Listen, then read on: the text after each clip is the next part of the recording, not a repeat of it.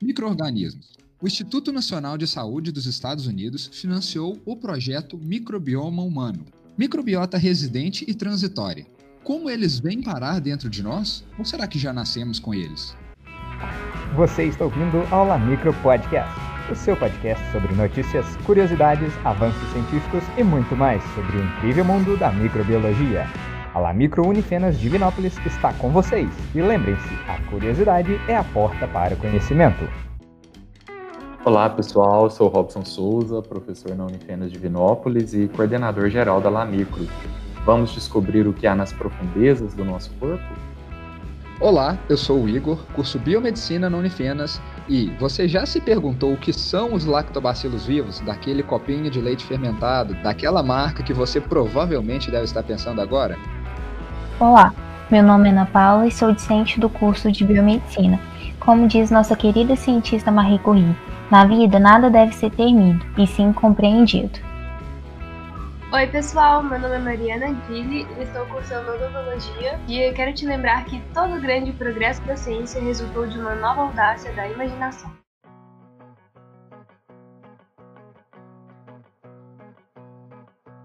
Muito bem, pessoal. O ano de 2020 acabou, mas a Lamicro não deixou a bola cair e continuamos firmes com o nosso grupo de estudos. Ao longo do ano, discutimos vários trabalhos sobre o microbioma humano. No decorrer dos estudos, reunimos várias descobertas, curiosidades e, é claro, muita informação e que não podia passar batido. Tudo isso virou conteúdo para vocês, nossos ouvintes. Mas como o material é extenso, resolvemos dividi-los em dois episódios. Assim aproveitamos ao máximo toda a informação e não deixamos nada para trás. Então vem com a gente. Ana, para início de conversa, conta para o pessoal o que é a microbiota humana. Bom, a microbiota humana é um conjunto de micro-organismos que habitam de forma harmônica e benéfica o nosso organismo. Sendo assim, a microbiota ela pode ser encontrada em vários lugar, lugares do corpo humano, como por exemplo a pele, os olhos, o trato respiratório, higiene unitário e principalmente no trato digestivo. Exatamente. E entre os anos de 2007 a 2016, o Instituto Nacional de Saúde dos Estados Unidos financiou o projeto Microbioma Humano, que envolveu a participação de diversos centros de pesquisas e universidades. O projeto foi responsável por identificar quais microorganismos estão presentes no corpo humano e sua relação com o organismo como um todo. Porém, existe uma diferença entre microbiota residente e microbiota transitória. O que seria essa classificação? Bom, a microbiota residente ela é caracterizada por microorganismos que, como o próprio nome sugere, residem naquela determinada área do nosso corpo. Já a microbiota transitória ela é formada por microorganismos que permanecem por um determinado tempo na pele e nas mucosas. Porém, essas não são seu local de origem e podem vir causar determinadas patologias. Como a microbiota transitória pode ser formada por microorganismos patogênicos, por isso é importante, por exemplo, a gente sempre fazer a higiene das mãos, certo? Mas a minha dúvida é sobre os microorganismos da microbiota residente. Eles não fazem mal para a nossa saúde? Pelo contrário, Robson, vou dar um exemplo. A microbiota intestinal, formada pelos microorganismos que estão presentes no trato gastrointestinal, traz inúmeros benefícios para a nossa saúde. Esses microorganismos contribuem para manter a integridade da mucosa intestinal, colaborar na absorção de nutrientes e vitaminas, auxiliar no estímulo do sistema imunológico, evitando que bactérias patogênicas se proliferem e principalmente na prevenção de doenças crônicas e inflamatórias, como por exemplo a obesidade. Quantos benefícios, hein? Já que a Ana Paula mencionou sobre a microbiota intestinal, eu vou continuar a conversa agora com a Mariana, porque ela estudou bastante sobre esse tema. O que você tem para contar para a gente, Mariana? Existem muitas bactérias no nosso intestino? Prepare-se, Robson. A concentração de micro-organismos presentes no colo intestinal está na faixa de 100 trilhões de bactérias. Só no intestino grosso são encontradas cerca de 500 espécies diferentes. A composição da sua microbiota, no entanto, é definida em parte geneticamente, em outra por características individuais e ambientais. Dessa forma, cada pessoa possui uma constituição diferente. Ainda assim, uma das formas que temos de avaliar as comunidades que habitam o trato gastrointestinal de um indivíduo é a partir da classificação taxonômica. Segundo dados do projeto Microbioma Humano, calcula-se que na microbiota intestinal existam cerca de mil espécies, distribuídas em mais de 50 diferentes fios. É muita coisa, Mariana. Devem existir mais células microbianas vivendo no nosso corpo do que as células do nosso próprio organismo. Mas em relação aos genes, eu sei que nós temos cerca de 20 mil genes que codificam proteínas. Agora, com essa quantidade de micro-organismos vivendo em nós, a diversidade gênica deve ir lá nas alturas, não? Bem, estudos de metagenômica indicam que na microbiota humana haja cerca de 3,3 milhões de genes diferentes. Isso é mais ou menos 150 vezes mais do que o genoma humano. Os filos mais encontrados na microbiota intestinal, cerca de 90% deles, são Firmicutes e Bacteroidetes, sendo que as principais classes integrantes são Bacilli, Clostridia e Molicutes para os Firmicutes e Bacteroides, Flavobactéria e Sphingobactérias para Bacteroidetes. Já os 10% restantes são compostos por actinobactérias e protobactérias, seguidos por Synergistetes, Verrucomicrobia Fusobactéria e Euryarchaeota. Ok, mas fala pra gente o que são bacteroidetes e firmicutes. Afinal, eles formam os filos mais encontrados na microbiota intestinal. Filos, classes e ordens são classificações dos seres vivos na biologia, não é isso? Isso mesmo.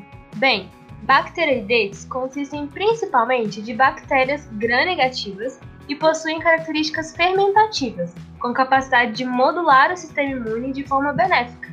Já os firmicutes são normalmente gram-positivas e possuem tantos gêneros com atividades imunomodulatórias benéficas, tais como Clostridium e Lactobacillus, como também espécies relacionadas à indução da inflamação, que estão diretamente associadas a algumas doenças crônicas. Mariana, como esses microrganismos chegam até o nosso intestino? Nós já nascemos com eles? É importante lembrar que a colonização do trato gastrointestinal do recém-nascido começa no momento do parto pela passagem no canal vaginal da mãe. O período pós-natal, o tipo e a duração da amamentação também influenciam nas espécies de microrganismos que residirão no local. No período de lactação, a composição da microbiota ainda é bem estável, e com 2 ou 3 anos de idade, o ecossistema passa a ter estabilidade comparável à de um adulto. Com o envelhecimento, observa-se redução na população de bacteroides, bifidobactéria e menor produção de ácidos graxos de cadeia curta, assim como o crescimento de anaeróbios facultativos, tais como a fusobactéria, clostridia eubactéria e maior atividade proteolítica. Essas variações, por fim, podem estar associadas à perda do paladar, olfato e menor ingestão alimentar. Com tantos microrganismos vivendo no nosso tubo digestivo, deve haver muita interação entre eles mesmos e o nosso corpo. É possível citar algumas relações que a microbiota exerce sobre o nosso organismo? Explique para a gente com mais detalhes esses três benefícios. Para começar, temos o mutualismo, em que todos os indivíduos, o microorganismo e o hospedeiro, se beneficiam da relação. Ainda podemos citar o comensalismo, quando não há detecção de benefício ou malefício, e o oportunismo, quando doenças são causadas. Para o mutualismo, podemos apontar algumas funções benéficas da microbiota intestinal, como a antibacteriana, as imunomodulatórias e metabólico-nutricionais. O primeiro benefício, que é a função antibacteriana, é exercida impossibilitando ou diminuindo o crescimento de microrganismos patogênicos ou transitórios.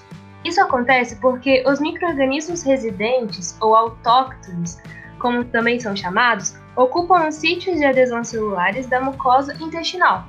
Além disso, esses microrganismos também competem por nutrientes, restringindo assim o crescimento de outros tipos de microrganismos, o segundo, que é a imunomodulação, ocorre quando a microbiota interage com as células epiteliais intestinais, provocando uma resposta constante do sistema imunológico. Tal resposta auxilia as defesas locais e sistêmicas do hospedeiro, frente a alguma invasão de microrganismos patogênicos.